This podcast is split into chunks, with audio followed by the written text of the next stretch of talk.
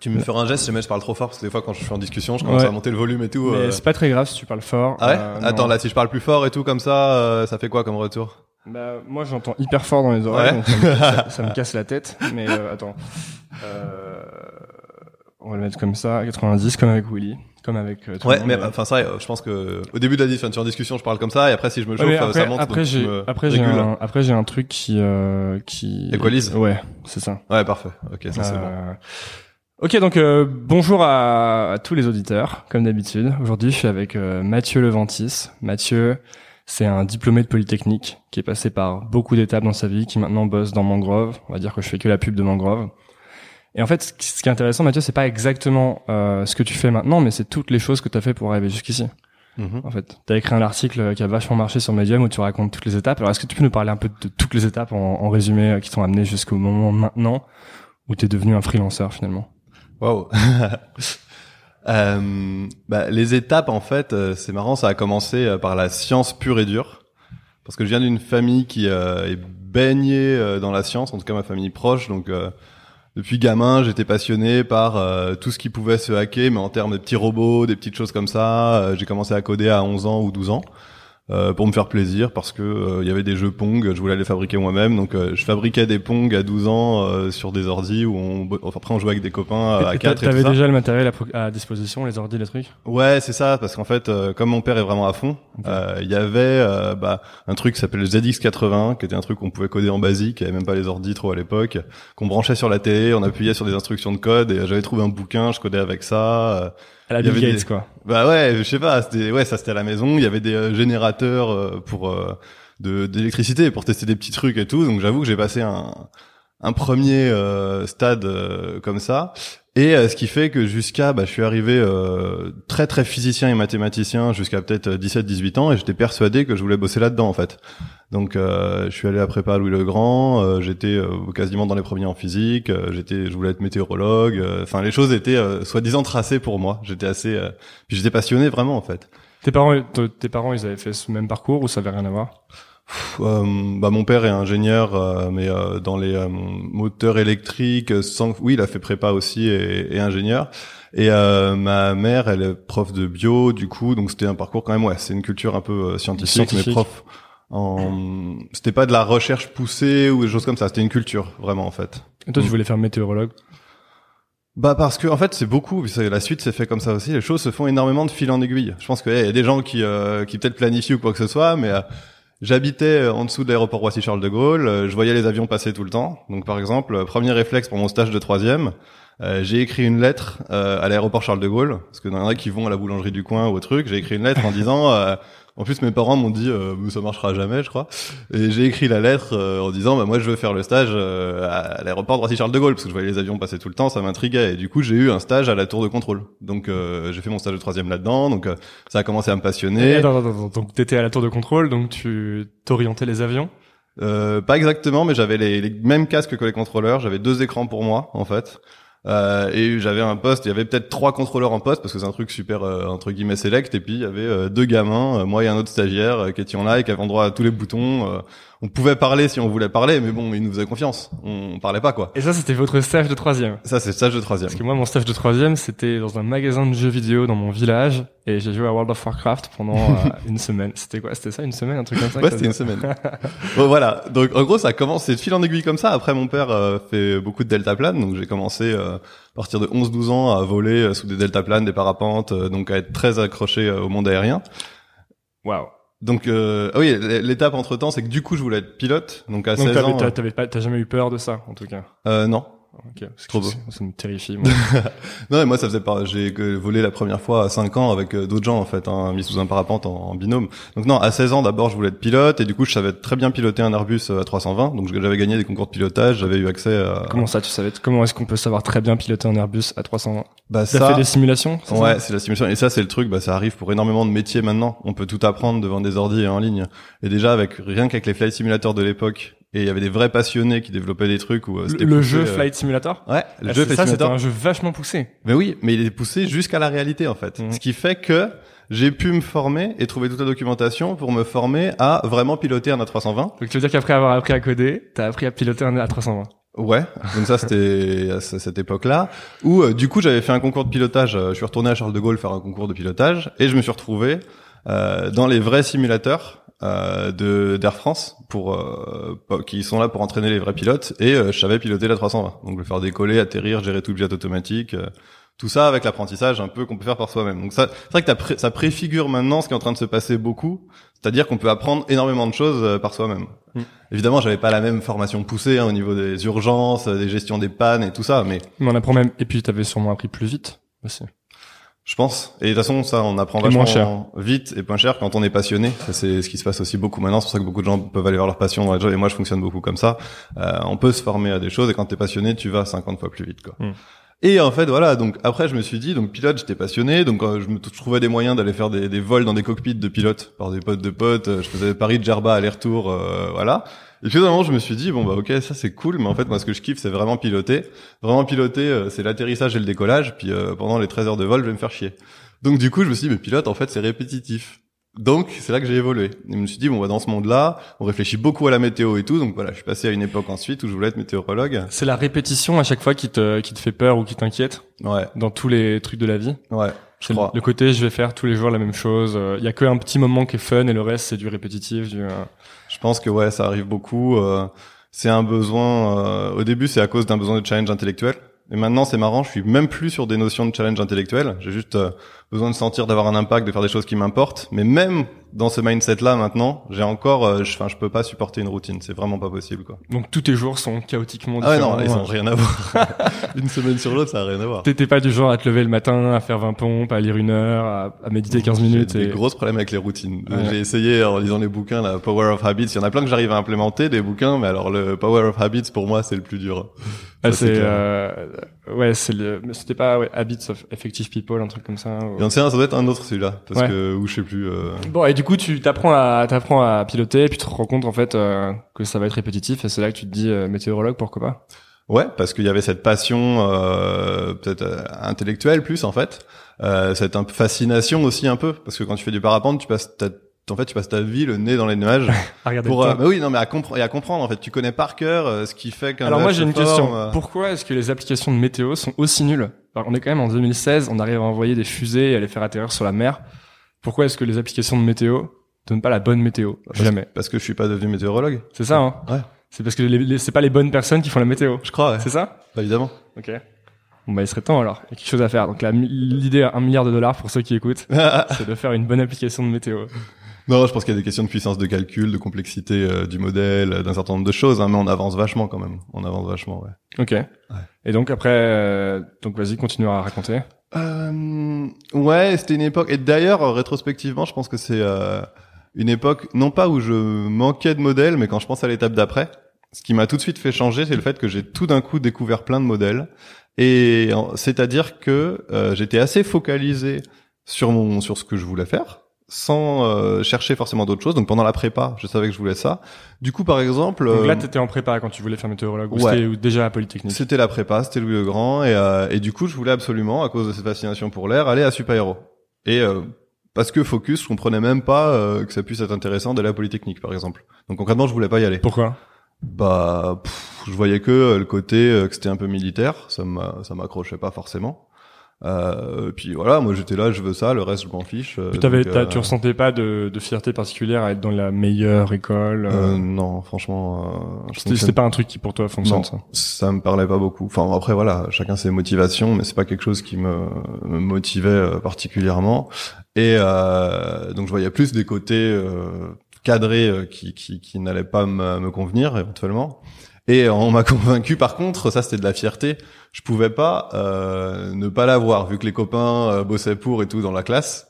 Il fallait que je l'aie au niveau du concours parce que là c'était le Donc ça c'était le jeu. ça. Là, c'était pendant la prépa toujours, c'est le jeu pour le concours. Donc il D'accord. fallait que je l'aie, mais euh, pas du tout pour y aller, pour l'avoir. Donc je me suis démerdé pour l'avoir quand même.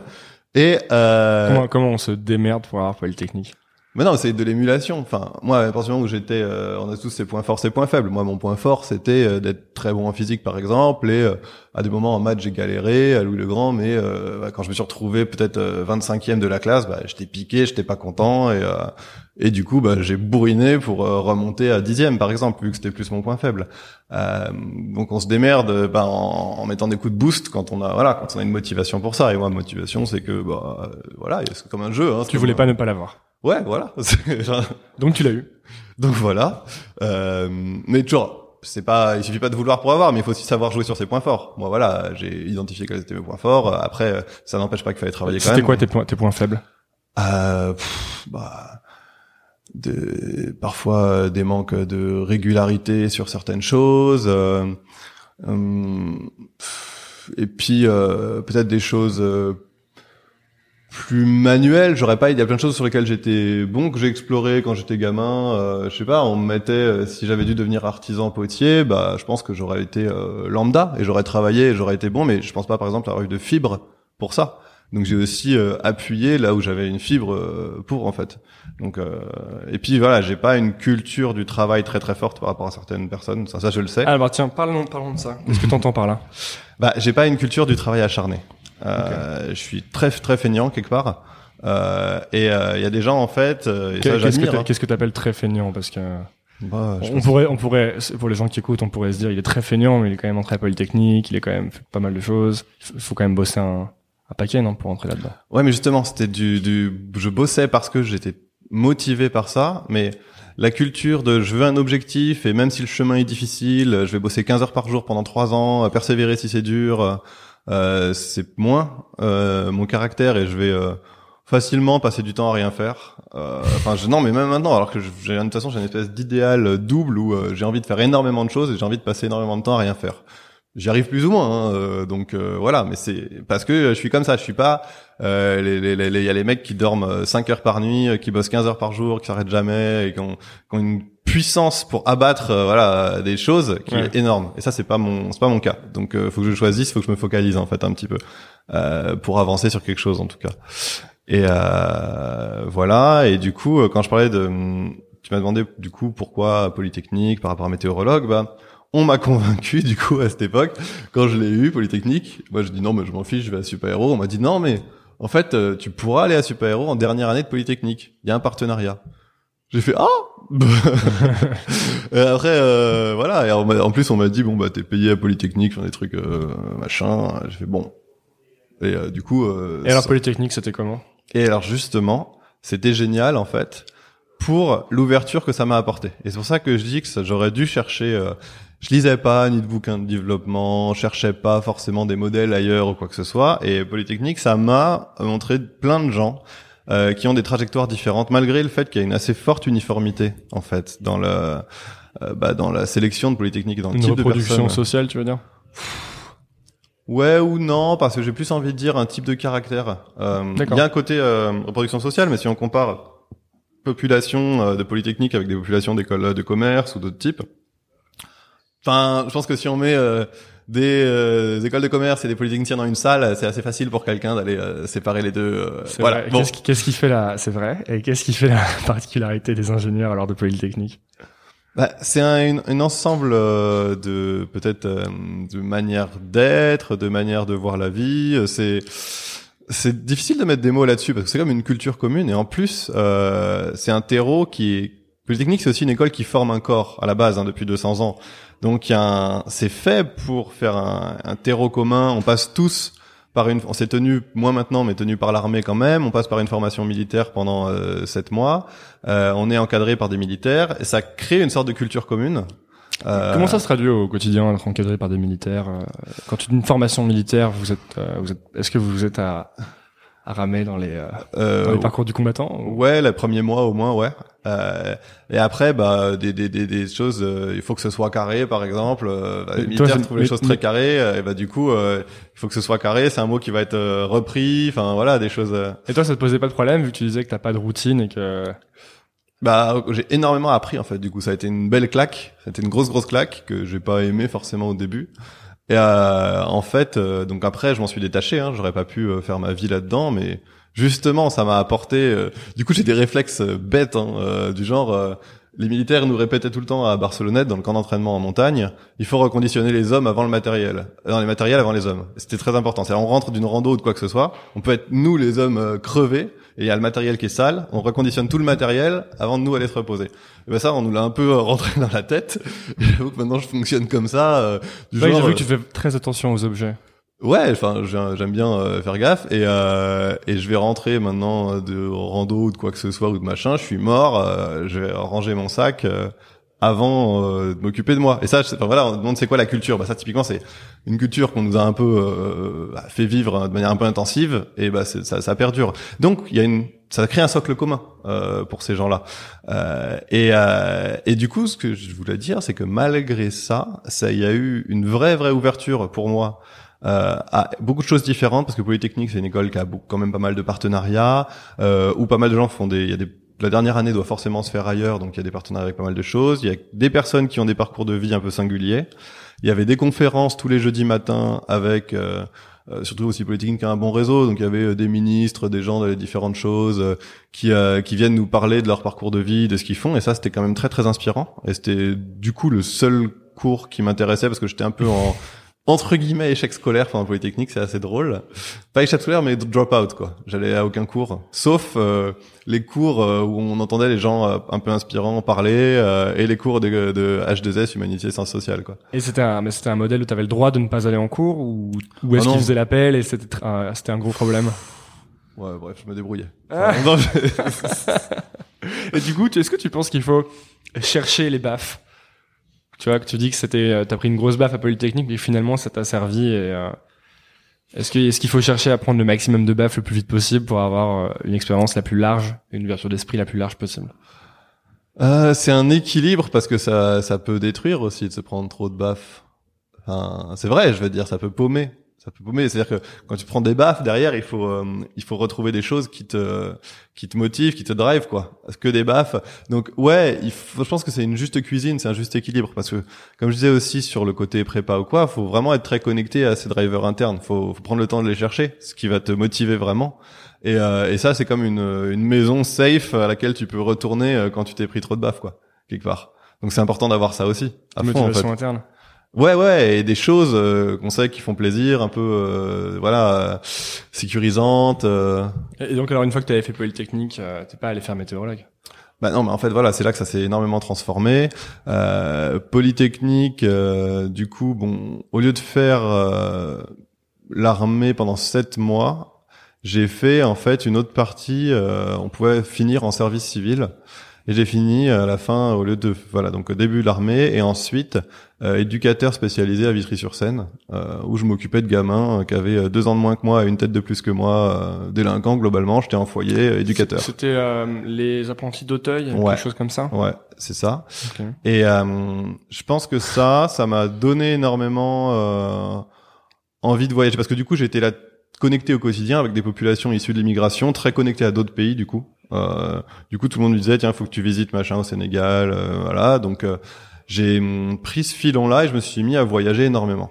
Euh, L'été juste après, première été de Polytechnique, je passais deux mois au Sénégal, sac à dos, faire euh, différents trucs, bosser un peu pour un institut de microfinance, euh, différentes choses, voyager des, des, des contacts. À ce moment-là, t'avais aucun aucune inquiétude du fait qu'en rentrant, t'aurais pas, tu, il faudrait retrouver un travail. euh, Ça t'inquiétait pas ça?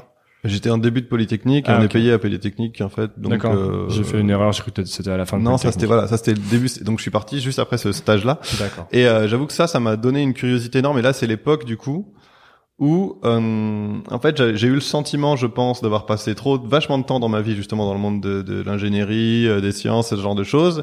Et il y avait comme un nouveau monde là à cette époque-là, parce que du coup j'ai changé, euh, j'ai un peu sauté de liane en liane, mais à cette époque-là, c'était le monde des sciences sociales. Euh, et du coup, Que bah, t'as ouais. étudié aussi d'ailleurs. Ah, que j'ai étudié après, justement. Euh, et là, c'était justement des des gens qui étaient passionnés de ça déjà que j'ai dû rencontrer à Vitry-sur-Seine, je pense, euh, qui m'ont beaucoup fait avancer là-dessus. Et euh, donc toujours hein, ce fonctionnement un peu par modèle. Et petit à petit maintenant, je fonctionnais en- ensuite de plus en plus comme ça. Et euh, après, euh, c'était des cours à Polytechnique, mais très euh, en décalage peut-être par rapport à d'autres cours. On avait un cours d'intelligence économique où il y avait des agents secrets qui venaient dans le cours nous raconter leur vie d'agent double, quoi. Par exemple, où euh, on avait, bah, il y avait le PDG de Louis Vuitton qui est venu, on était une classe de 20, mais il nous a parlé pendant deux heures de Bernard Arnault? Ouais, de comment il, il gérait, euh, plein de choses, non mais plein de choses comme ça en fait. Et, euh, et cette connexion-là, je la trouvais passionnante. Et euh, aussi les personnes de qui je me suis rapproché à Polytechnique, euh, les personnalités qui m'intéressaient le plus naturellement, c'est souvent des personnalités qui avaient des parcours de vie un peu atypiques souvent dans plusieurs pays, donc souvent des gens qui venaient d'autres pays aussi, euh, Maroc, Inde ou d'autres, et euh, et c'était des gens souvent aussi passionnés euh, de sociologie, d'économie, de choses plus larges que ce qu'on apprend juste à Polytechnique, et euh, donc ça, ça m'a amené à faire une année de césure ensuite hein, pour faire de la sociologie, de l'anthropologie, ouais. Donc et ensuite t'es parti au Brésil encore une fois. Euh, ouais, après je suis reparti à différents endroits. Brésil, c'était plus tard, hein, c'était école de commerce en cross cultural management. Parce que t'as aussi donc été à l'école d'économie. Euh, ouais, donc après. Euh, je me Et après, t'as monté une startup. C'est ça, euh, l'école d'économie, euh, parce que je voulais rallier un peu le côté modélisateur et le côté sciences sociales. Donc j'ai fait euh, un bon diplôme d'économie quantitative pour être devenir économiste en fait hein, à Paris. J'ai diplômé comme ça. Et juste après, pendant que je faisais mon diplôme d'économie, qui était très bon, j'étais président d'une association. Donc j'habitais à la cité universitaire euh, de Paris, qui est un lieu génial parce que c'est un lieu projet, la Cité universitaire internationale, RERB là. C'est un lieu calqué sur les campus américains, avec une maison par pays en fait, maison de l'Argentine, la maison des États-Unis, et dont le but est d'héberger un peu tous les étudiants étrangers qui sont en master euh, de, Paris. Enfin, c'est le but hein, pour euh, créer une synergie énorme entre plein de gens du monde entier et les attacher un peu au modèle français et qu'en fait ça fasse des amis de la France un peu diffusés partout dans le monde. Donc j'ai habité deux ans dans ce terreau-là, c'était génial. J'ai fait exprès hein, d'aller m'y implanter, je savais que ça allait me correspondre.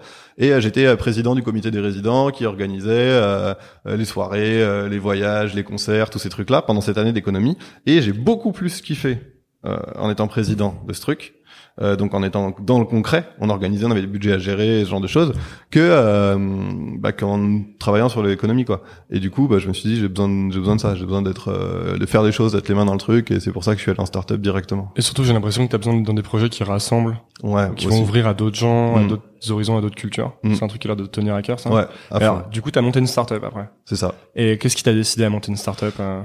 bah des gens. Euh, Encore une fois, c'est-à-dire, euh, par, je me suis dit bah tiens les personnalités que j'adore, euh, je me rends compte qu'elles sont souvent dans le monde des startups en ce moment. Enfin, les, par exemple, les polytechniciens que j'ai rencontrés qui m'ont le plus parlé à cette époque, euh, c'était pas du tout en vogue l'entrepreneuriat. Du coup, c'était il y a 4 ans, euh, 4-5 ans, c'était vachement moins en vogue. Peut-être dans les écoles de commerce un peu plus, mais en tout cas à Polytechnique pas du tout, et dans le monde parisien moins.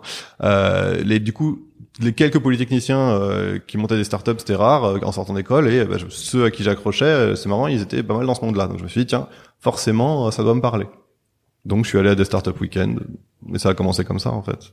Bah d'ailleurs, on t'avait rencontré Adrien en startup week-end.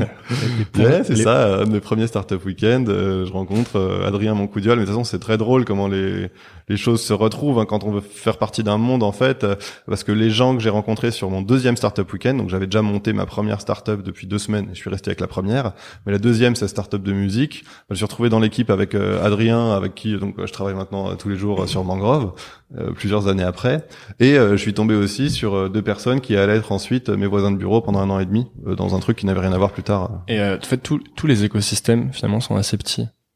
Quand on arrive euh, au cœur de l'écosystème, ouais. Euh, c'est un truc dont je me rends compte aussi beaucoup euh, dans la danse parce que à Polytechnique, je me suis vraiment passionné pour la danse hip-hop. Ça, été le truc qui m'a le plus tenu à cœur jusqu'à maintenant pendant six ans. C'est, je pense que c'est ma passion principale.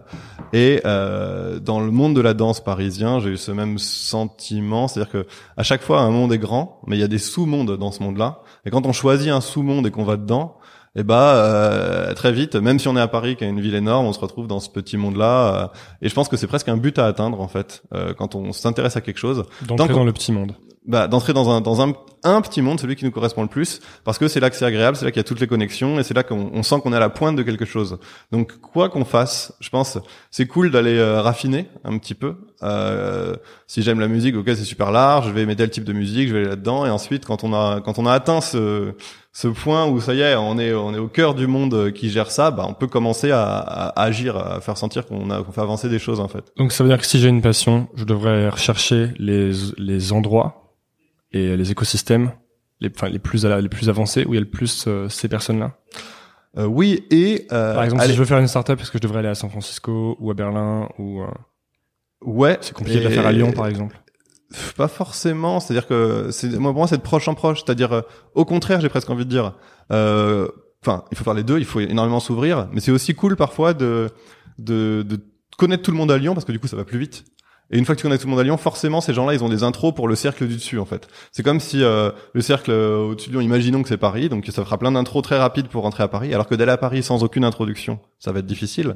Et de la même manière, à Paris, une fois que tu craqué un cercle, entre guillemets, euh, que tu es au cœur de ce cercle-là, forcément, il a des connexions avec le cercle plus large, donc une fois que tu es à fond dans l'écosystème parisien, tu vas avoir des connexions à San Francisco. Alors si tu vas à San Francisco tout seul, tu vas être en touriste, tu n'auras pas de connexion, quoi.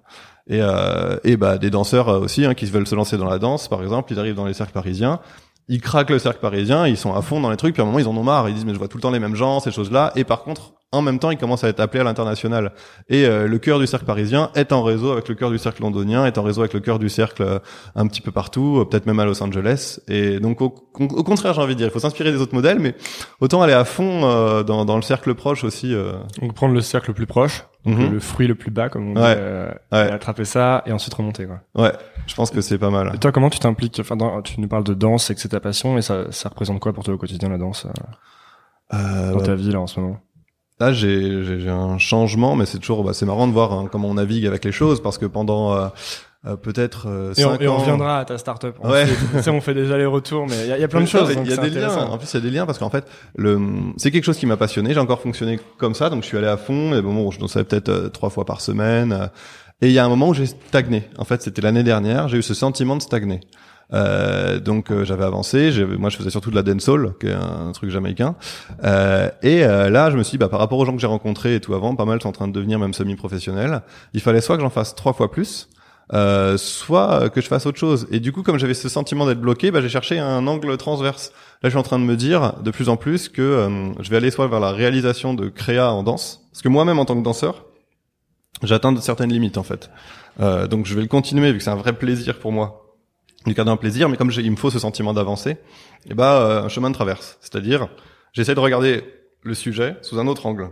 Et donc, euh, je pense que euh, j'ai besoin là, euh, en plus, quand je regarde beaucoup de vidéos de danse, j'ai beaucoup d'idées de créa visuelle, du coup des choses qui qui utilisent aussi d'autres arts, d'autres arts visuels, d'autres choses. Et donc là, je me dis, mais il faut absolument que euh, je devienne réalisateur ou producteur de créa qui inclut de la danse de manière plus large. Et ça m'a amené à regarder vers euh, des agences, euh, les agences qui euh, fabriquent les shows de Muse et ce genre de choses. Et là, un de mes dadas en ce moment, c'est de me dire euh, que soit je vais monter une agence de ce type-là, euh, je vais peut-être bosser un peu pour euh, une agence comme ça pour apprendre un peu, mais euh, Est-ce que c'est pour ça que t'étais au Solidays euh, la dernière fois? Euh, ça a un lien. C'est-à-dire euh, là, j'ai fait euh, chauffeur pour les artistes, donc euh, j'avais dans ma voiture euh, Flume, Cypress Hills, euh, The euh, des gens comme ça, parce que je me suis dit, bah, je veux, il faut que je connecte au backstage du monde artistique.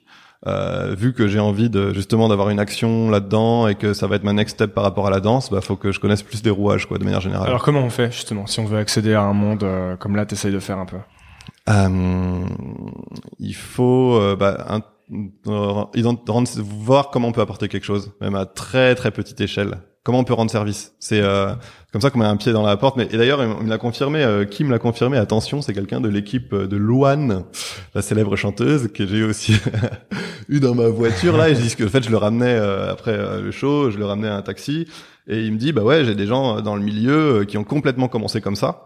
Euh, ils ont commencé en étant bénévoles, ils aimaient le milieu, donc ils ont rendu service de la manière dont ils pouvaient. Donc souvent en étant bénévoles, hein, il parlait lui des milieux technico-artistiques plus dans le monde du concert. Et euh, bah, comme ils ont accroché, ils ont refait, ils ont refait, et comme ils étaient bons, des gens sont venus les chercher.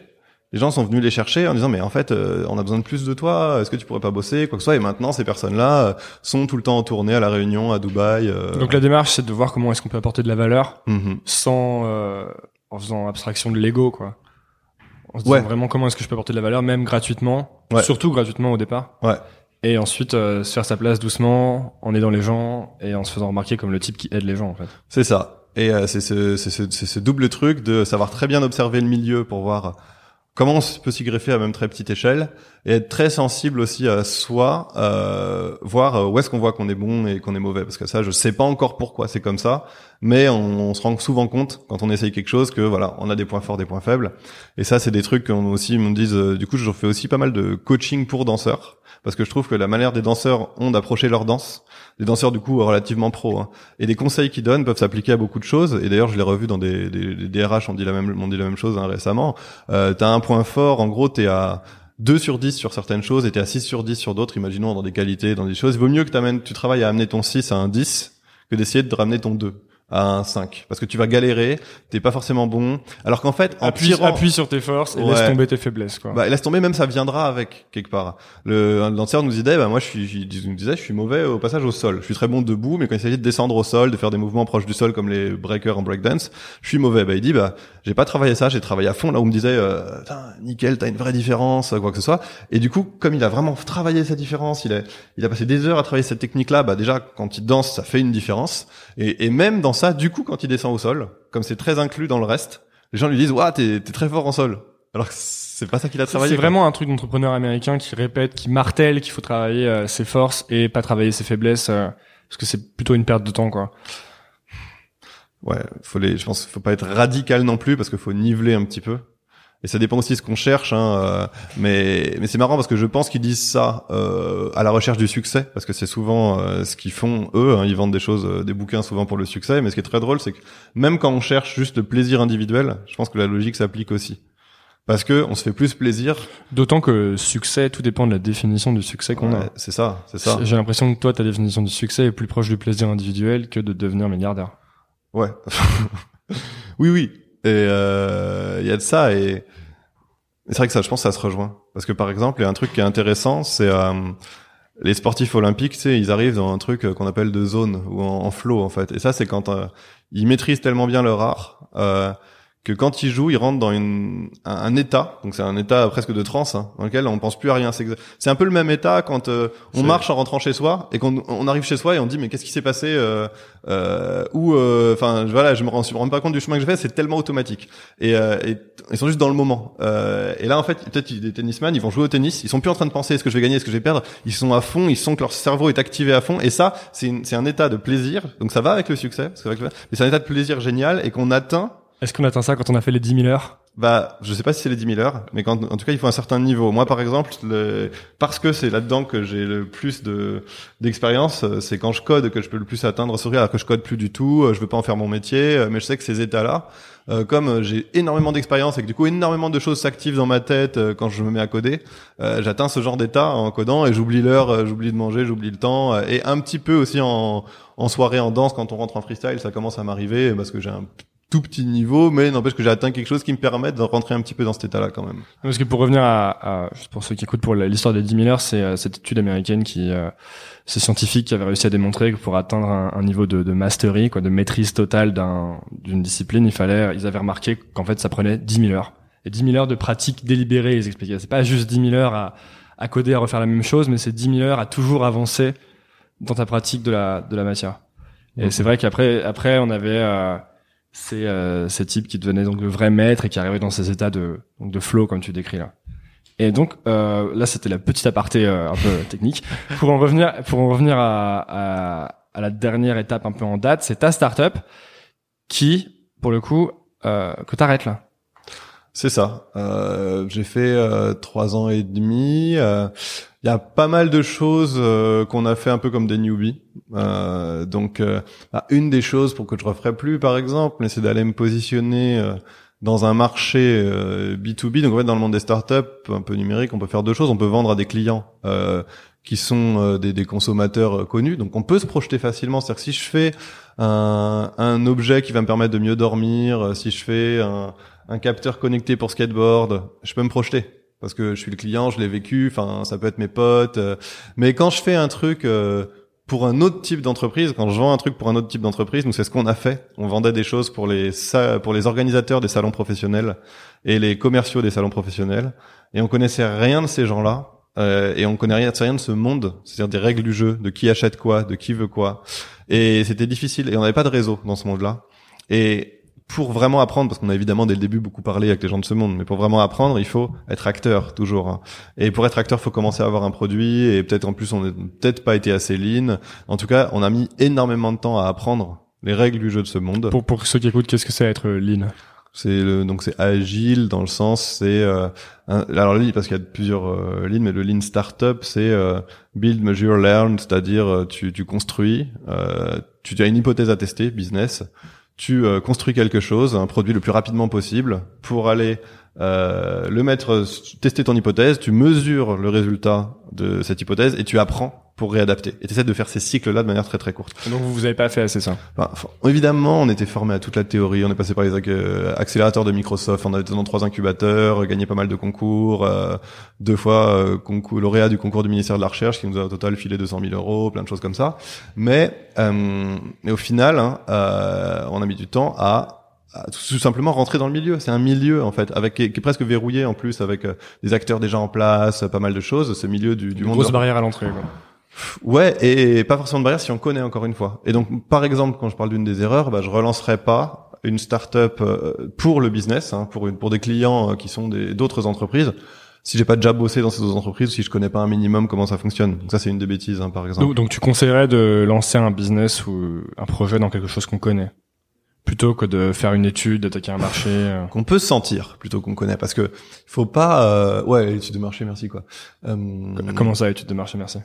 Bah, on a fait toutes les études de marché sur cette chose-là. Jamais une étude de marché va te donner la règle du jeu.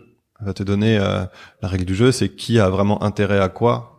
C'est ça. Euh, aller faire une division pour voir euh, le, le, le, vas-y, euh, le marché c'est 3 milliards et moi je vais pouvoir prendre 2% et donc euh, j'ai une pénétration dans mon marché qui est de X milliards. Non mais bon, voilà, ok, mais c'est pas ça qui va te dire concrètement.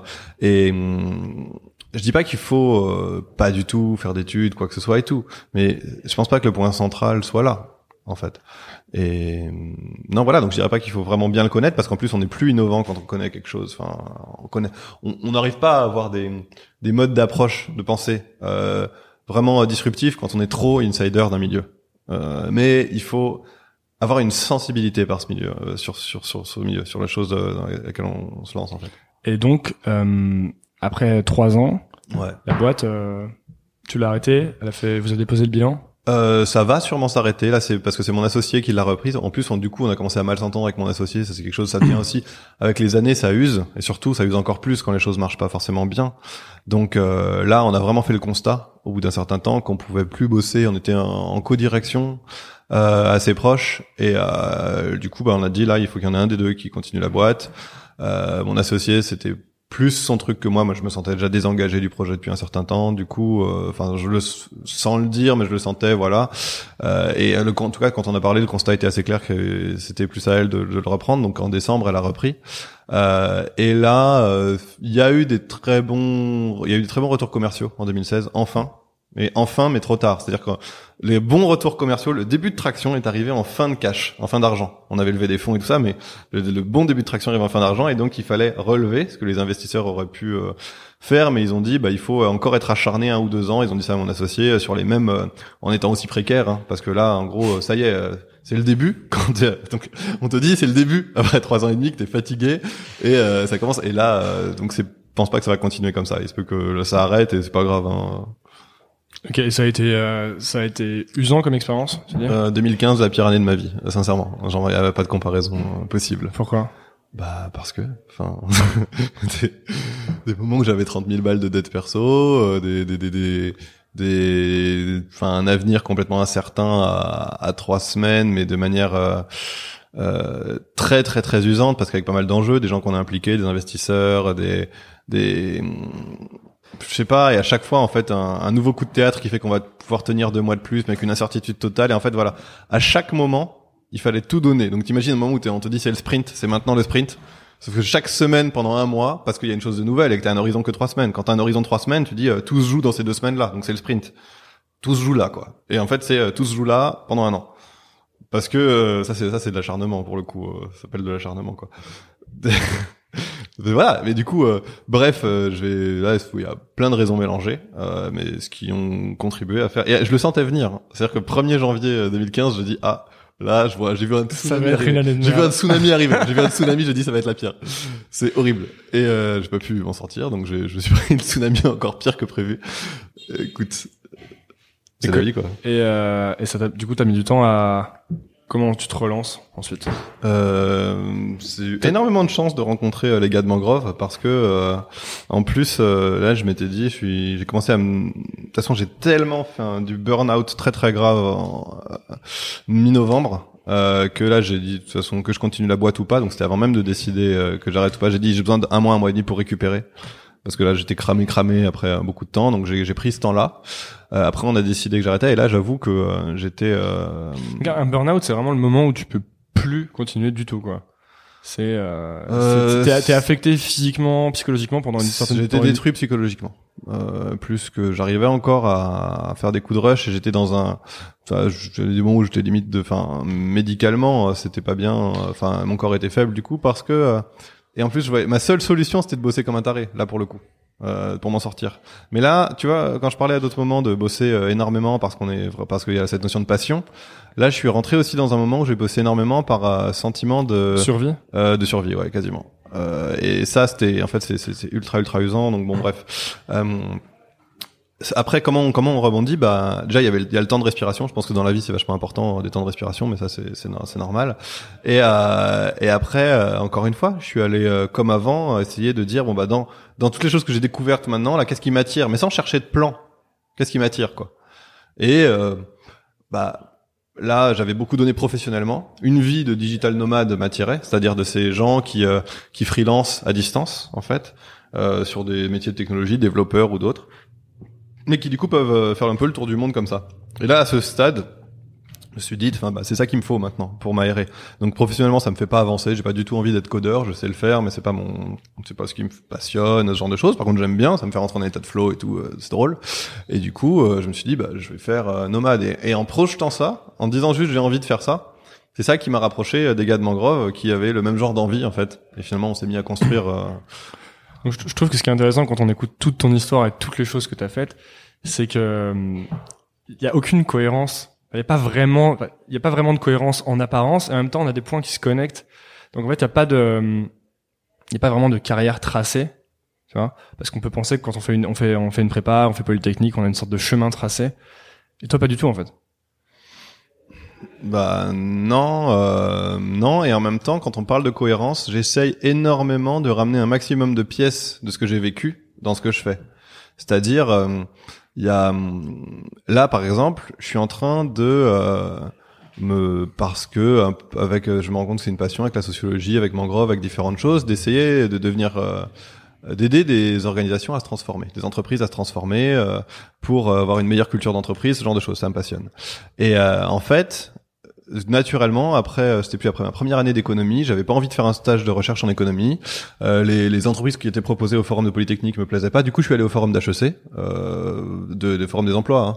et j'ai déposé des candidatures spontanées dans tout ce qui était euh, les, les médias ce genre de choses donc euh, et j'ai atterri en stage à Canal+ euh, attaché à la DRH, voilà, euh, pour aider un peu à la transformation des métiers et tout ça. Et je l'avais fait juste parce qu'à cette époque, c'est ça qui me passionnait vraiment. Je voulais aussi travailler dans la, à la diversité dans les entreprises, et ça c'était très connecté à ce que j'ai vécu à Vitry-sur-Seine. J'ai vu des choses, je me suis dit, mais après je vois le monde d'entreprise, je me dis c'est pas possible, et j'ai attaqué les DRH comme ça en disant mais je veux vous aider sur la diversité. Et finalement ils m'ont dit on a une autre mission, mais ça pour dire que maintenant ça reconnecte à ça. Donc il y a une cohérence. Donc en fait à chaque fois c'est ce double truc de vers où je sens que je veux aller maintenant, toujours en disant quelles sont mes capacités qui peuvent me permettre d'y aller, et toujours quand même faire ce travail, donc pas chercher d'être une feuille flottante. D'aller reconnecter à ce qu'on a aimé et ce qu'on ce qu'on a déjà fait. le sentiment qu'on a, c'est que quand on va finir l'école et rentrer dans le monde du travail, bam, ça y est, tu vois, on a choisi notre chemin, ça va durer 40 ans, c'est le, chemin est tracé. Et ou alors qu'il faut avoir une passion et quand on n'a pas sa passion, on est super stressé parce qu'on n'a pas trouvé sa passion, parce qu'on fait pas de la photo, parce qu'on fait pas de la musique. Mhm. Alors qu'en fait, quand on t'écoute, on a l'impression que si on suit finalement toutes ces petites passions, tous ces petits centres d'intérêt, euh, déjà on n'a pas un chemin complètement tracé, mais on peut quand même trouver quelque chose de d'un peu cohérent et, euh, et, qui nous épanouit vachement. Bah oui, euh, ça c'est c'est très clair parce qu'en plus moi c'est du coup comme ça que je l'ai choisi. Après euh, il y a hum, une chose, euh, c'est un choix quand même parmi d'autres. Parce qu'il y a une chose que je peux regretter, c'est euh, de jamais arriver à un niveau reconnu dans quelque chose. Dans quelque chose. Parce que je pense que si je suis pas devenu vraiment danseur par exemple alors que j'adorais ça c'est peut-être parce qu'à un moment j'y ai pas mis l'acharnement justement des 10 000 heures que d'autres personnes qui disent moi c'est ça. Alors que j'adore la danse c'est dommage. Et à certains moments je me dis mais c'est dommage parce que euh, j'adorerais euh, j'en ai marre d'être un peu débutant dans tout. Mais finalement c'est ce choix aussi d'apporter de la valeur autrement. Et euh, donc la réponse c'est qu'il y a plusieurs choix enfin à ta question. Moi c'est un type de parcours de vie où euh, tu choisis d'apporter de la valeur un peu transversalement en fait. Et euh, du coup, tu construis des choses très singulières que euh, justement parce que ça rentre pas dans des cases, d'autres gens peuvent pas construire. Donc c'est épanouissant parce qu'il y a un sentiment d'apport si on sait bien l'utiliser, qui est justement différent de ce que de ce, qui peut faire le reste. C'est pas pré-packagé, on t'a pas dit, euh, t'as pas signé pour un truc, tiens, je vais devenir musicien et tu sais que c'est tout tracé, euh, je vais jouer de la guitare, je vais rentrer dans un grand, ce qui est, ce qui est génial, ce que je veux dire, euh, mais il y a ce côté inconnu, complet, euh, je sais pas pourquoi je dis ça sur la musique parce que ça m'attire énormément aussi en fait. Euh, mais je voulais plus dire euh, pouvoir se rendre compte. Non mais j'adore ça. Mais c'est plus le je voulais utiliser ça pour dire pouvoir se rendre compte de ce que ça va être. J'ai aucune idée de ce que ça va être. Euh, c'est comme du fuel en fait. C'est une machine. J'y mets du fuel. Je sais que je vais y mettre du fuel, donc je sais qu'elle va aller quelque part la machine. Et quelque chose de génial parce que jusqu'ici, enfin ouais, ça a bien marché, mais j'ai aucune idée de ce qui ce sera dans 5 ou 10 ans. Et du coup, Mangrove, ça te permet de justement de traiter cet état d'esprit un peu actuel euh, d'exploration en fait. Bah complètement. Parce que bah, comme le disait Adrien euh, dans le podcast d'avant c'est c'est un cadre parfait qu'on construit pour les gens qui sont en phase d'exploration. Euh, et moi j'ai même envie de rajouter que c'est pas forcément de l'exploration ça peut être aussi une conduite de vie qui peut durer en fait. De de faire différentes choses de s'épanouir en faisant différentes choses. Euh, et et voilà et de trouver un équilibre là-dedans et de trouver quand même et d'arriver quand même à construire ses forces parce que je pense que plutôt que de faire les choses de manière euh, linéaire, c'est-à-dire on fait à fond quelque chose puis à fond autre chose, on peut faire deux activités en même temps, on avancera deux fois plus lentement sur chacune de ces activités, mais si on reste assez longtemps dans ces activités, on peut devenir très bon dans les deux. Alors qu'il y a beaucoup, euh, pour le coup, d'entrepreneurs, euh, encore une fois, américains, d'auteurs mhm. américains, qui disent il vaut mieux faire une par tranche de 10 ans que euh, qu'explorer plusieurs choses en même temps. Si on veut, du coup, on, a, on va acquérir plus de compétences, on va devenir meilleur bah sûrement. Voilà. Par contre, on sera moins euh, fort dans la dans la connexion entre des différentes choses. Et peut-être moins épanoui. Bah, et peut-être parce qu'après il y a cette, cette, dualité entre la recherche du succès extérieur, quoi, juger comme faire le meilleur truc par rapport aux autres, quoi que ce soit, et ce qui après fait plaisir quand on a un caractère comme ça. Et donc ouais, euh, bah Mangrove c'est euh, un c'est comme c'est une sorte de, de, cadre de travail.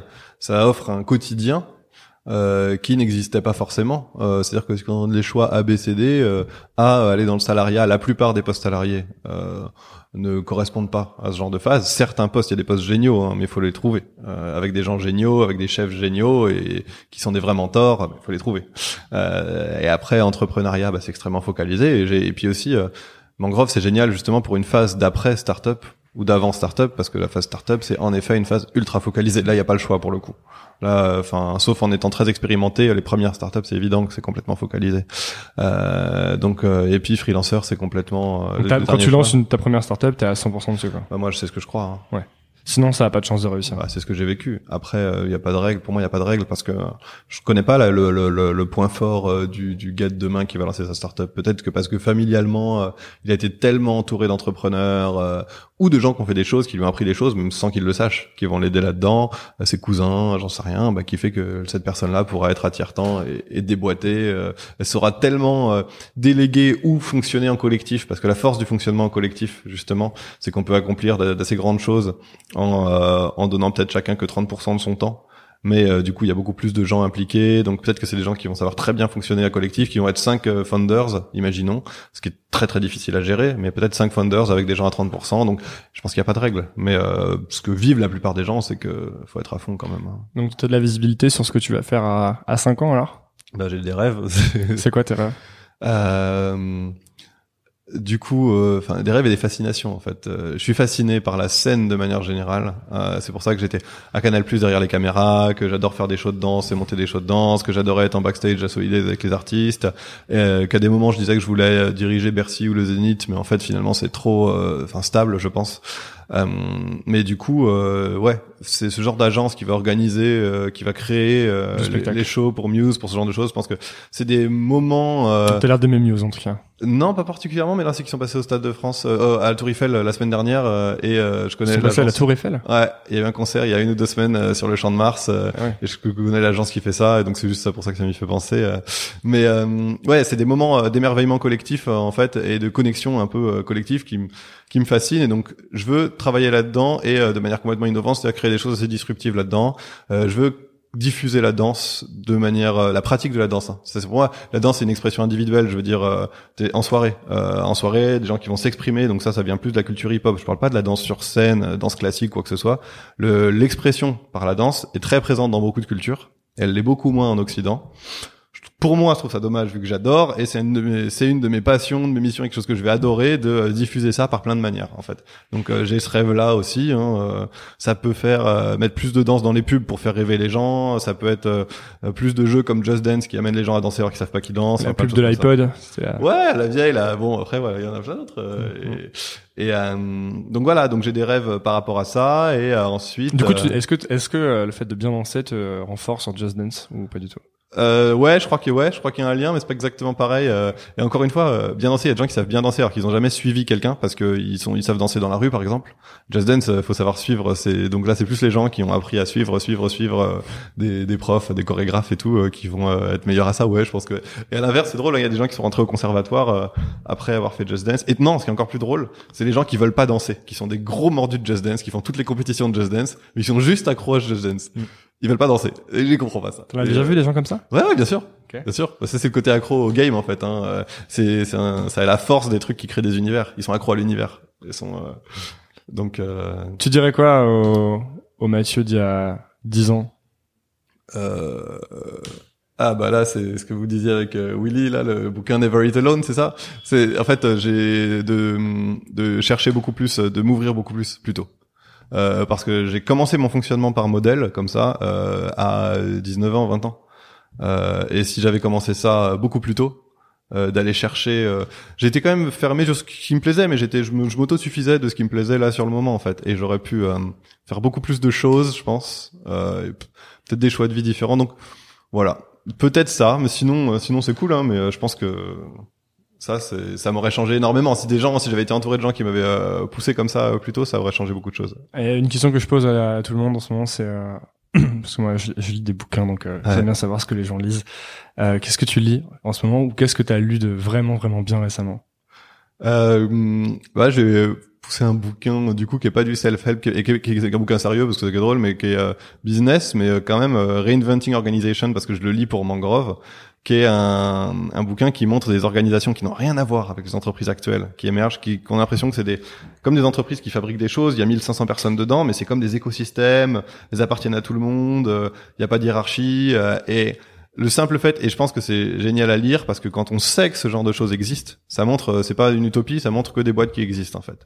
Quand on sait que ce genre de choses existe, eh ben on accepte moins. Euh, ce qui est en train de se passer par exemple ou des on va moins il y a des gens qui se résignent euh, dans du salariat ouais bon bah, il faut un chef il faut machin et tout et euh, si les gens étaient un peu plus au courant de, de ce qui pourrait se faire ils seraient là un peu comme le film demain quoi qui euh, quand on le voit on dit ah ouais mais il y a plein de choses qui sont possibles bah pareil quand on lit ça on fait ah ouais mais en fait il y a vraiment des manières vachement plus cool euh, de faire son job et tout. Et donc euh, voilà, savoir ça, c'est donc reinventing organizations. Ouais, de Frédéric Laloux. Ouais. Ok, pour tous ceux qui écoutent. Ah. Bah, ok, bah, merci beaucoup, Mathieu. Euh, merci à toi. Où est-ce qu'on, si on doit envoyer les gens pour qu'ils puissent trouver des choses sur toi, sur internet, ou où est-ce qu'on les envoie? Euh, bah, juste le Twitter euh, Mathieu avec 2 T 1 H LS parce que moi c'est mon nom Mathieu Leventis donc Mathieu LS après euh, j'ai retweeté quelques trucs il y a des liens vers Mangrove vers mon Medium des choses comme ça. OK, super. Merci beaucoup. Merci à toi. Salut. Yes.